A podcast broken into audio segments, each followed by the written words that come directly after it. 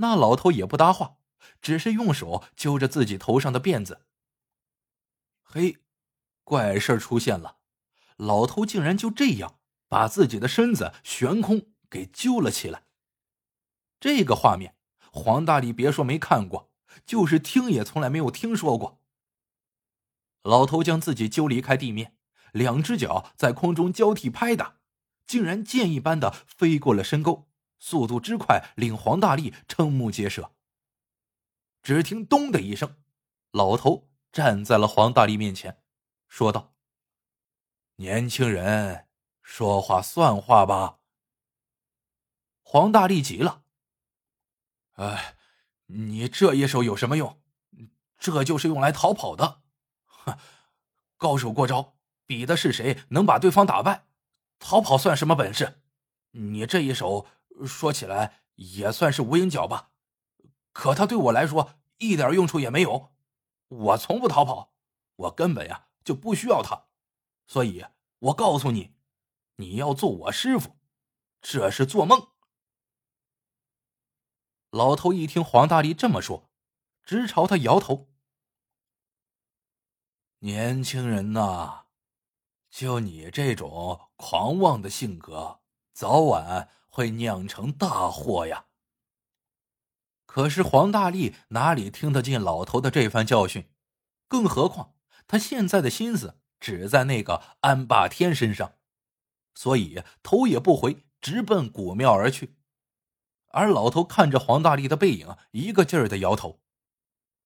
很快，黄大力来到了古庙门前。他看到庙门旁边的石凳上躺着一个汉子，辫子拖在地上，正打着呼噜，嘴里流着口水。黄大力想起来，找他的人说过，安霸天平时就爱躺在这张石凳上打鼾，于是他立刻走过去。照着这汉子的屁股就是一巴掌。起来，你就是那个安霸天吧？那汉子被黄大力这么一打呀，大概还不知道是怎么回事，睁着迷迷糊糊的眼睛说：“是老子我怎么样？你小子手发痒呢？”黄大力不等安霸天说完，照着他的脑袋又是一拳。安霸天当然也不是等闲之辈。这时候脑子虽然还迷糊着，但身子却本能的往旁边一闪，然后猛地拔起。可是他还是没能躲过黄大力这一拳，虽然没击中脑袋，胸膛却是结结实实的被打中了。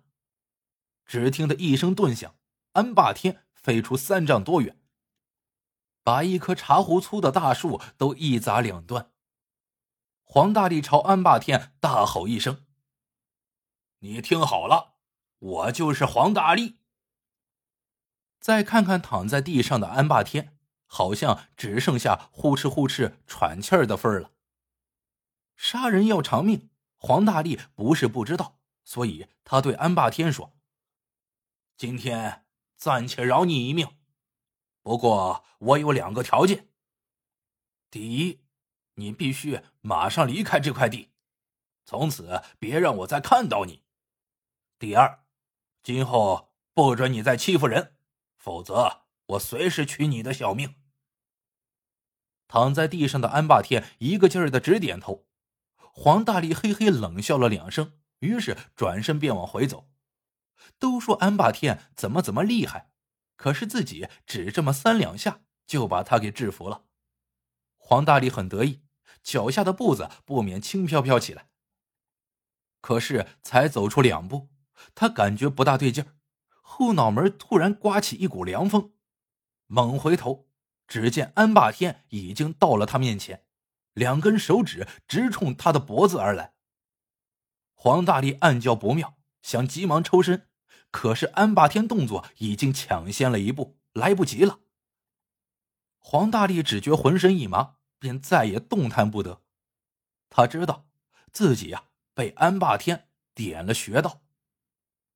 安霸天两只眼睛死命盯着他，服不服？黄大力把牙一咬，要杀要剐，随你的便。安霸天突然哈哈大笑，哈哈哈哈！倒是条汉子。不过你实在是太低估了我安某啊！黄大力非常后悔自己刚才太过轻敌，可是事到如今，却只能由安霸天摆布了。黄大力心里啊，那个恼呀，把嘴唇都咬出血来了。他恨恨的瞪着安霸天。可是安霸天却朝黄大力嘻嘻笑着，说道：“你这个人呢，不只是犯了轻敌的毛病，你最大的缺点就是目中无人。”你来找我算账，就来找我算账呗，还大叫大嚷的，这话传到我耳朵里，我怎么会不做准备呢？我睡什么觉啊？还不都是做给你看的？黄大力听得不耐烦了，你少啰嗦，要杀要剐，给个痛快。安霸天依然嘻嘻笑着，年轻人的性子真是急呀，听我说。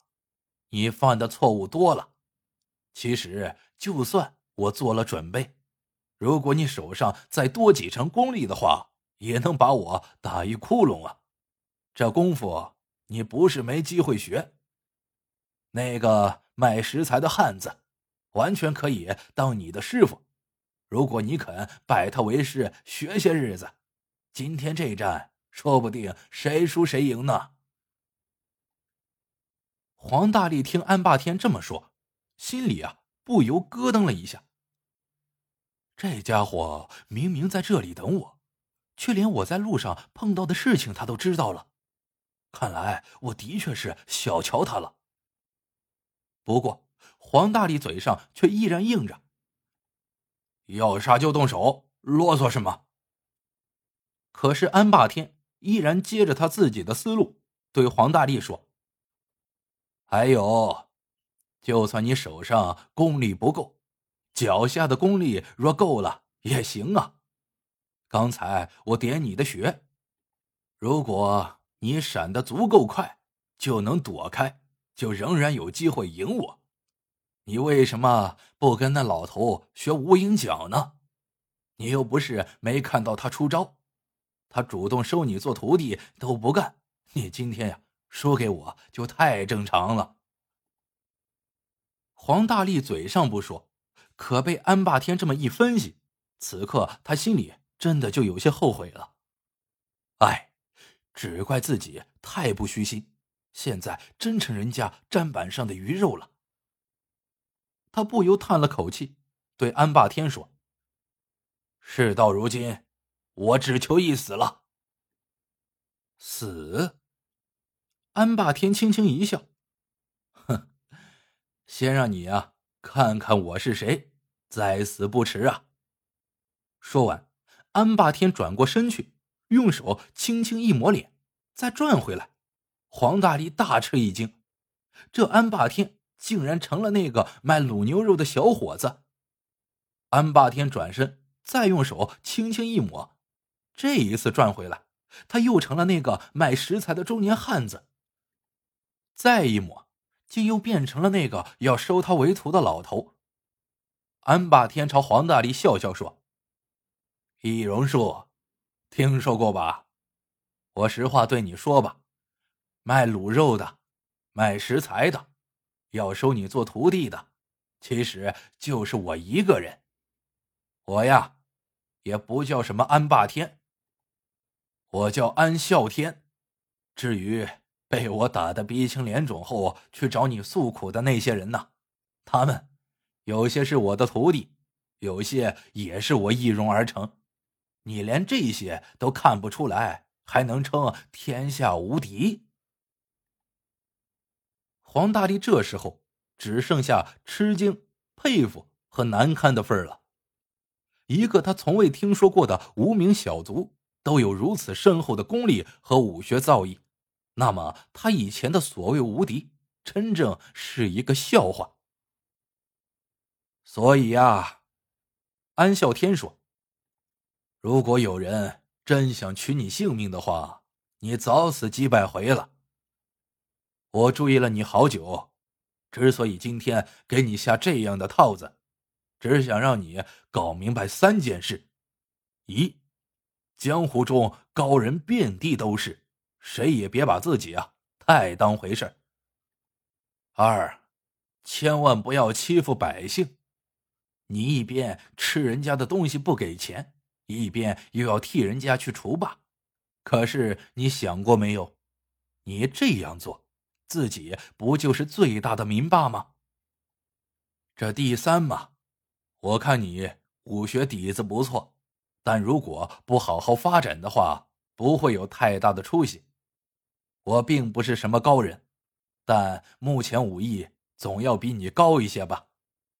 如果你看得起我，就拜我为师，留下来我们一起好好练，练出一身好武艺，悟出一心好武德，从此替人间除霸安良。当然，如果你不愿意，也行，那么就悉听尊便。说完，安啸天在黄大力身上轻轻一点，穴道即被解开。到此时，黄大力对安啸天是真正的心服口服了。只见他扑通一声跪倒在地上，高声一叫：“师傅！”从此便一心跟随安啸天潜心学武，终成一代武林宗师。据说呀，后来威震天下的岭南武术界一代宗师黄飞鸿，正是当年的这个。黄大力。